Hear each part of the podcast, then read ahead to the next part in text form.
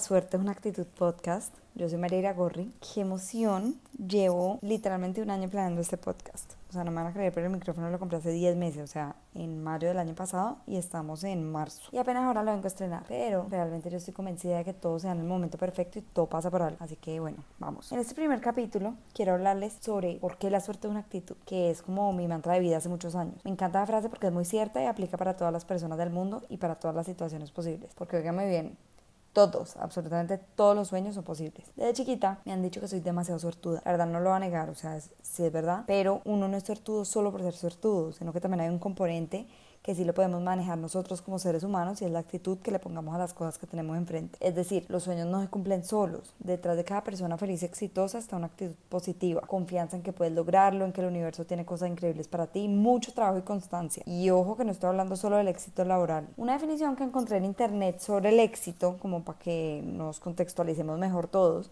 es el hecho de obtener libremente lo que se desea, lograr un propósito o alcanzar una meta. O sea, cada vez que conseguimos algo que queríamos conseguir en cualquier área de nuestra vida. Ay, oigan, yo tengo tantas historias que contarles de situaciones que nadie me creería si no es porque realmente pasaron. O sea, no me la van a creer. Empiezo por la primera, que es, yo vivía en Florencia antes, en, Italia. Imagínense que yo mm, viajaba mucho por el aeropuerto de Pisa, o sea, me iba primero en bus o en tren desde Florencia a Pisa, porque los tiquetes varían estúpidamente más barato por Pisa que por Florencia. Por Florencia los vuelos eran carísimos. Entonces, bueno, yo iba a mi bus, llegando al aeropuerto, voy entrando, cuando veo bueno, no cuando veo, cuando pienso, cuando se me ocurre que se me ha quedado mi pasaporte en la cartera con la que había viajado el fin de semana pasado.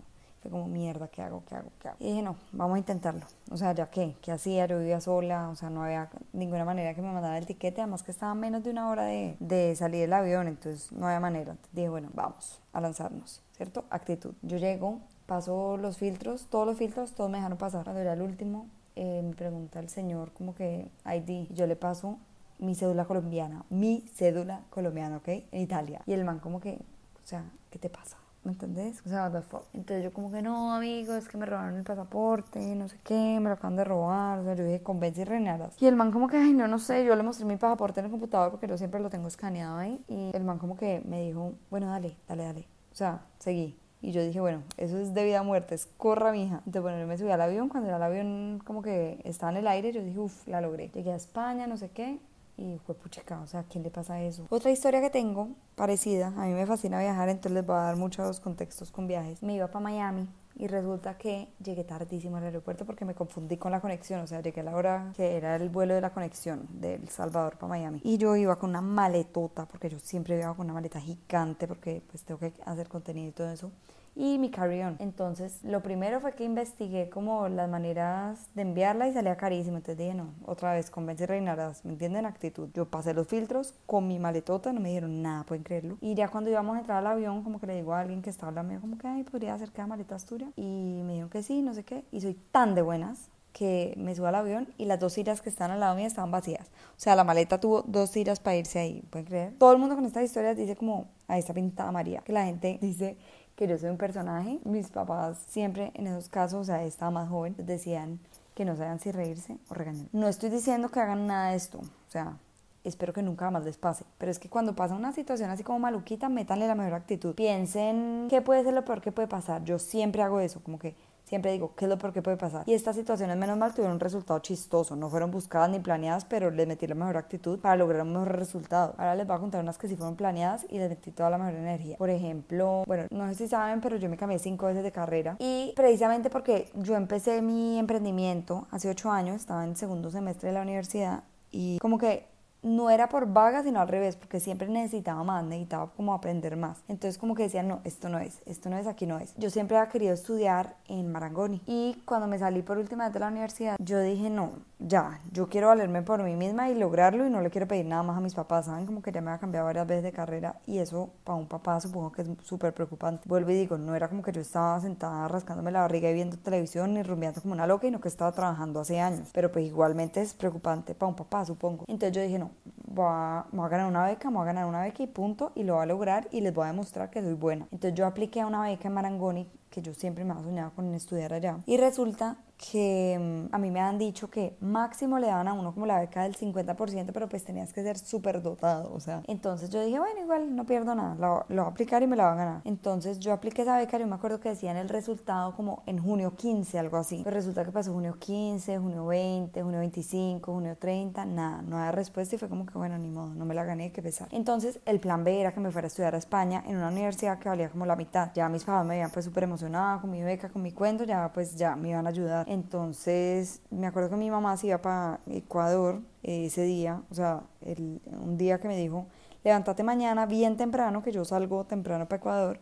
Le iba a conocer la familia de Ecuador, pues que mi abuelo es mitad colombiano, mitad ecuatoriano. Entonces yo como que listo, yo me desperté, yo pongo mi alarma. Cuando me suena la alarma a las 6 de la mañana, yo como que cojo el celular y de eso que uno sigue como groggy ahí, como dormido. Cojo el celular y veo un correo de Marangoni. Y yo como que de eso que uno tiene como los ojos borrosos. Y veo y decía que me ha ganado la beca. Y yo como que, no puede ser verdad, no puede ser verdad. Y yo, ¡me gané la beca! Obviamente desperté a todo el mundo, o sea, no lo puedo creer y me gané el 100%, 100, 100%, que supuestamente era imposible. Me tocó pagar pues el tuition fee, pero pues toda la vivienda y toda esa vaina, pero me gané el 100% de la beca, que eran como, no sé, 35 mil euros, o sea, fue puchica. Fue porque me lo propuse, porque puse la actitud y dije, esto es para mí. ¿Me entienden? Lo manifesté desde pequeñita. Otra historia así fue cuando compré mi perrita Nina. Imagínense que a nosotros nunca nos dejaron tener perros porque mi hermana y yo éramos muy alérgicas. Entonces siempre tuvimos como iguana, tortugas, animales así como que sin pelo. Y resulta que mm, nosotras siempre hemos querido tener un perrito, siempre, siempre, siempre. Cuando yo empecé Magenta, pues mis primeros ahorritos los invertimos en Nina. Me acuerdo que fueron además en dos cuotas porque pues no, no había mucho mucha solvencia. Entonces, bueno, compramos a Nina, no sé qué, y le dijimos a mis papás, vamos a ir a comer un helado. Y nos fuimos para Buga. Buga, para los que no saben, queda una hora de Cali donde yo vivo. Corra. Y yo era de un buñuelo. O sea, yo me había chocado por unas 30 veces en la universidad. O sea, mis papás me hubieran pelado donde me fuera a Buga. Fuimos, recogimos el perrito, era divina, un bebecito así dos meses, divina, divina. Y cuando volvimos, pues dejamos a Nina en la puerta de mi casa en una camita. Timbro, y mi mamá sale y ve ese perrito divino, la cosa más hermosa del universo. Obviamente se enamoró y mi papá después como no, se llevan ese perro. O sea, como así, como, ¿cómo iba a llevar un perro sin permiso? ¿Sí me entienden? Hasta que pues se enamoró hoy en día quiere más al perro que a todas nosotras. O sea, la amo. Otra historia que les voy a contar es cuando empecé a salir con mi novio. Pues yo ya lo conocía, sabía quién era. Pero estamos en pandemia, en plena cuarentena obligatoria que no había ni un restaurante abierto, ni un sitio abierto, o sea, nada, nada funcionaba. Y pues la verdad yo no lo quería invitar a mi casa, como que me parecía comprometedor. Igualmente ir a la de él también comprometedor. Entonces no. Y un día me dice como que te tengo un plan. Nos vamos a una finca con mis amigos. Mierda, pues como que también es comprometedor, pero yo dije, ¿qué es lo peor que puede pasar? ¿Saben? ¿Qué es lo peor que puede pasar? Y me fui y les cuento que eso fue hace un año y siete meses y aquí seguimos felices. Entonces, lo que yo digo es que hay que atreverse, hay que meterle actitud. O sea, hay que pensar positivo y las cosas se van a dar, se van a dar a tu favor por favor, atrévanse a cumplir sus sueños. Siempre piensen qué es lo peor que puede pasar. Nunca es tan grave, o nunca es tan grave el resultado. Recuerden que la suerte es una actitud. La suerte siempre va a estar de tu lado solo si tú lo permites. Así que confía en ti, confía en tu poder, ámate. Cree en tus sueños, empodérate y piensa en positivo. Bueno, espero que les haya gustado este primer capítulo, espero que me acompañen, espero que les haya gustado. Si tienen sugerencias, temas que les gustaría que discutiéramos por aquí, me encantaría saberlo. Los espero en el próximo y de verdad, no olviden que la suerte es una actitud. Los quiero y chao.